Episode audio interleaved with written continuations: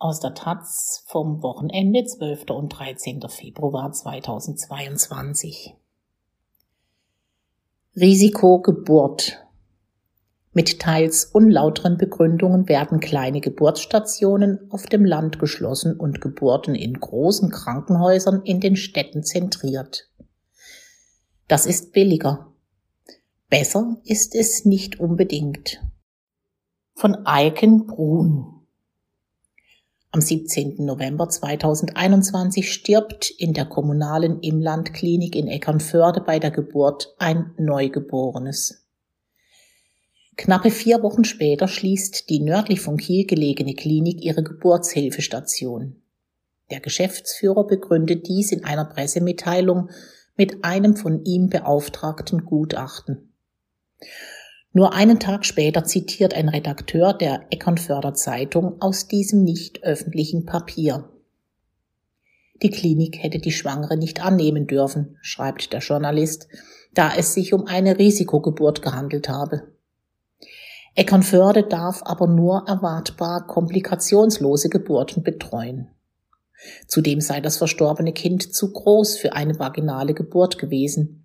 Ein Kaiserschnitt wäre erforderlich gewesen. Deshalb soll es im Geburtskanal stecken geblieben sein. Im Januar legt die Lokalzeitung nach. Der Gutachter hätte weitere 60 von 800 Geburten identifiziert, die dort nicht hätten stattfinden dürfen. Es ist möglich, dass es in Eckernförde Geburten gab, die nach medizinischen Leitlinien an sogenannte Perinatalzentren verlegt werden sollen.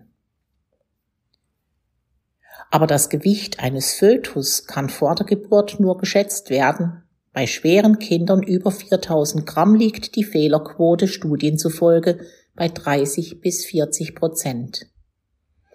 Nach den Leitlinien spricht ein hohes Geburtsgewicht nicht gegen eine Geburt in einer Klinik wie Eckernförde und ist keine Indikation für einen Kaiserschnitt, auch wenn das Risiko einer sogenannten Schulterdystokie erhöht ist. Diese führt nicht automatisch zu Verletzungen oder Tod. Ein Artikel voller Fehler. Doch der Verdacht ist in der Welt. Ärzte und Hebammen der Imlandklinik haben schlecht gearbeitet. So schlecht, dass ein Baby gestorben ist. Ob wirklich Diagnose- und Behandlungsfehler vorlagen, wie der Lokalredakteur kolportiert, lässt sich anhand von Akten nicht sagen.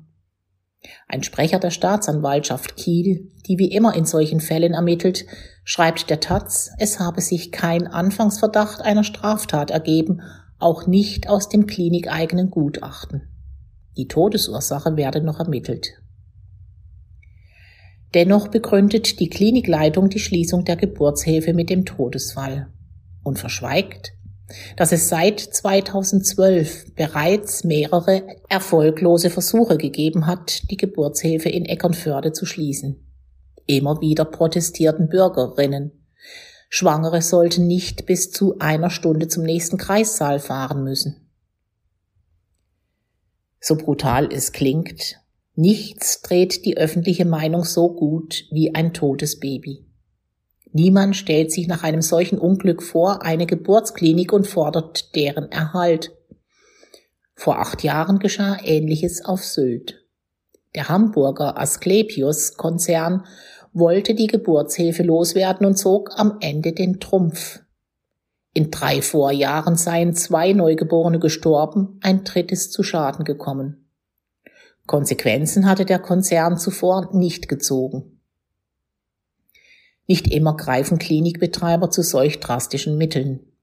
Meist werden Kreissäle einfach dicht gemacht, weil Personal fehlt, weil sie zu teuer sind. Die Honorierung normaler Geburten deckt die Kosten erst ab einer gewissen Fallzahl. Ob es 600 jährlich sein müssen oder 1000, hängt auch davon ab, inwiefern die Klinikleitung Geburten als Marketingmaßnahme begreift. Laut wissenschaftlichem Dienst des Bundestags gab es 2010 noch 811 Kliniken mit Geburtshilfe, 2018 noch 682 bei steigenden Geburtenraten. Überproportional häufig trafen Schließungen Kliniken mit weniger als 500 Geburten. Die Website des Elternvereins Motherhood zeigt den aktuellen Stand. Seit 2018 wurden 37 weitere Stationen geschlossen. Die verbleibenden werden zwangsläufig immer größer, manche riesig. 5300 Geburten gab es an der Berliner Charité 2020, im Schnitt 14,5 pro Tag. Eine ruhige, persönliche und vertrauensvolle Atmosphäre ist so schwer herzustellen. Dabei sei die entscheidend für einen guten Geburtsverlauf, wie Anton Scharl, Präsident der Deutschen Gesellschaft für Gynäkologie und Geburtshilfe, in einem Interview auf deren Website sagt. Doch Befürworterinnen der Zentralisierung versprechen keine schönen Geburten, sondern sichere, wie die Süddeutsche Zeitung 2017 kommentierte.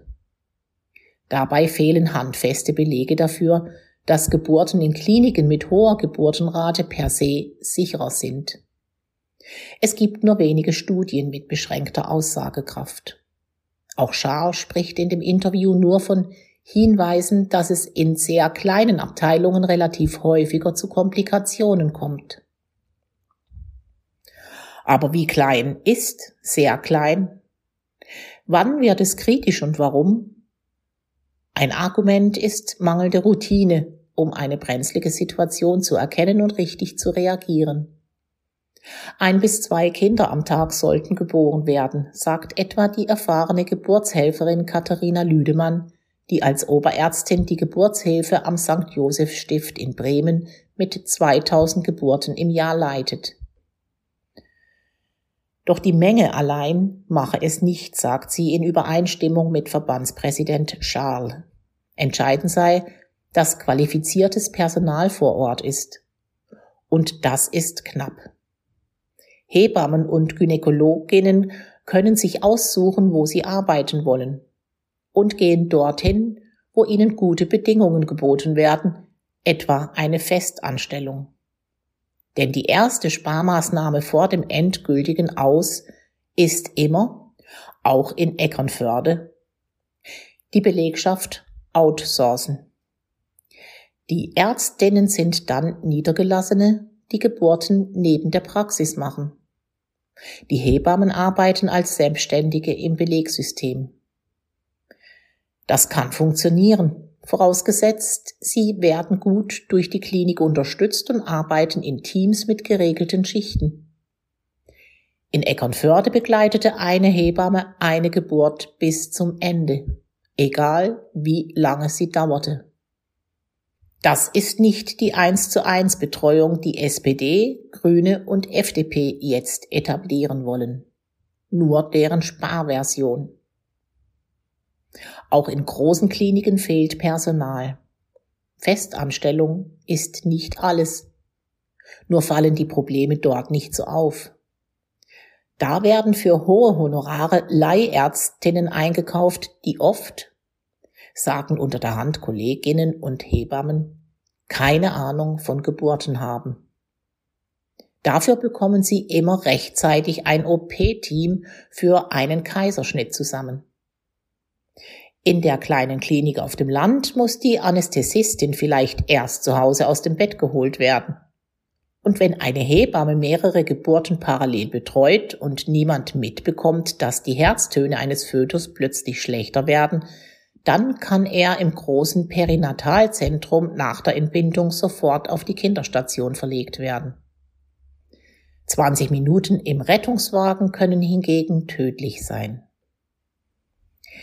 Ist es da nicht schlüssig, Personal an wenigen Stellen zu bündeln? Ja, wenn effektiv gebündelt würde. Wenn aber, wie in Eckernförde, binnen drei Tagen der Kreissaal schließt, müssen die Gebärenden von anderen Kliniken aufgefangen werden, die oft schon aus allen Nähten platzen. Ohne Vorbereitung, ohne Neueinstellung. Es fragt auch niemand danach, ob überhaupt genügend Räume zur Verfügung stehen oder ob die erst gebaut werden müssen, kritisiert Andrea Ramsel vom Deutschen Hebammenverband mit rund 20.000 Mitgliedern dann kommt eben noch ein Kind mehr im Sozialraum zur Welt. oder auf dem Parkplatz eines Baumarkts. Im Januar gebar eine Frau in Eckernförde ihr Kind in einem Rettungswagen. Die Sprecherin der Imlandklinik schreibt dazu der Taz. Die werdenden Eltern hätten sich aufgrund beginnender Wehentätigkeit telefonisch im Kreissaal gemeldet, sich aber sehr viel später als geraten auf den Weg in die nächstgelegene Klinik gemacht. Hier zeigt sich ein grundlegendes Problem. Wenn die Geburtsstationen auf dem Land schließen, verschwinden nicht nur die Orte, an denen die Kinder zur Welt kommen, sondern auch diejenigen, die ertasten, wie weit ein Muttermund geöffnet ist. Und beurteilen können, ob das, was eine Erstgebärende beschreibt, tatsächlich Eröffnungswehen sind. Oder sie sich beruhigt wieder hinlegen können. Jede dritte Schwangere komme mit solchen und ähnlichen Anliegen in die Notfallsprechstunde der Kliniken, sagt Ramsell vom Hebammenverband. Wo sollen die hin? Aber auch diese Frage verschwindet hinter der einen. Wie verhindert man die seltenen Todesfälle unter der Geburt 0,47 Prozent aller in Kliniken Neugeborenen starben 2020 laut Perinatalbericht im zeitlichen Zusammenhang mit der Geburt, die meisten als Frühgeborene. Doch selbst wenn eine Klinik nur komplikationslose Fälle annimmt, auch eine völlig normal erscheinende Geburt könne sich plötzlich zum Notfall entwickeln, sagt Katharina Lüdemann, die Bremer Oberärztin. Wir hatten das gerade letzte Woche, erzählt sie. Die Frau kam mit leichten Blutungen, nichts Ungewöhnliches, aber innerhalb von zehn Minuten wurde die so stark, dass klar war, die Plazenta löst sich.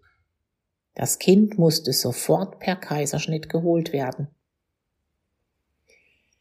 Christoph Reiche ist seit 2006 Chefarzt der Gynäkologie und Geburtshilfe am St. Johannes Hospital in Varell. 70 Kilometer nordwestlich von Bremen. 833 Geburten gab es in der 25.000 Einwohnerstadt 2021. Vor zehn Jahren waren es 375. Seitdem sind es jährlich mehr geworden. Auch hier wurden mehrere Kreissäle in der Umgebung geschlossen. Die Geburtshilfe unter Reiche hat einen guten Ruf. Deshalb hat er auch keinen Hebammenmangel zu beklagen. Wir haben mehr Bewerbungen als Stellen.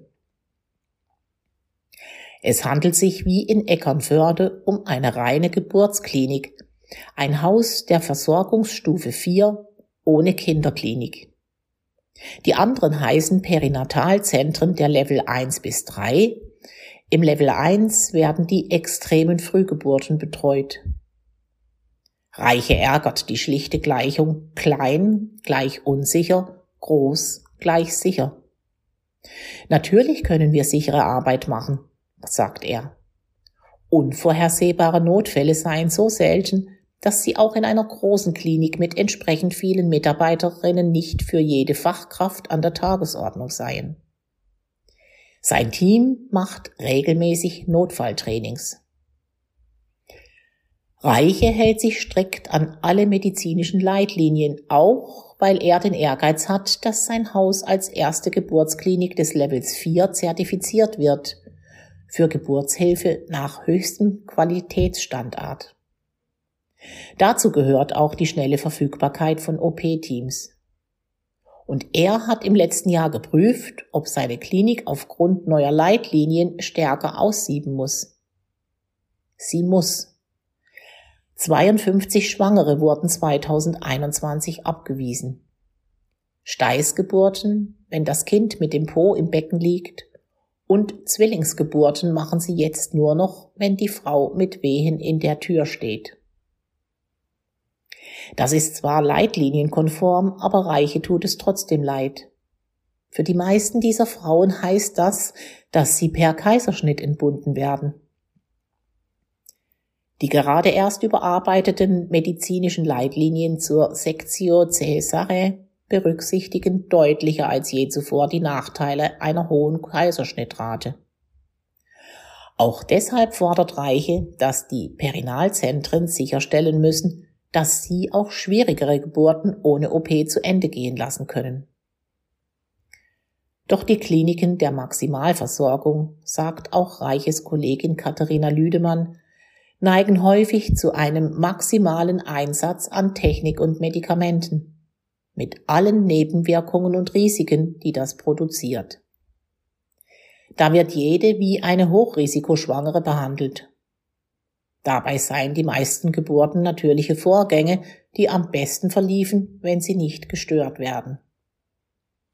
Das kann in großen Kliniken gelingen und in kleinen scheitern. Aber darum geht es in der öffentlichen Diskussion selten.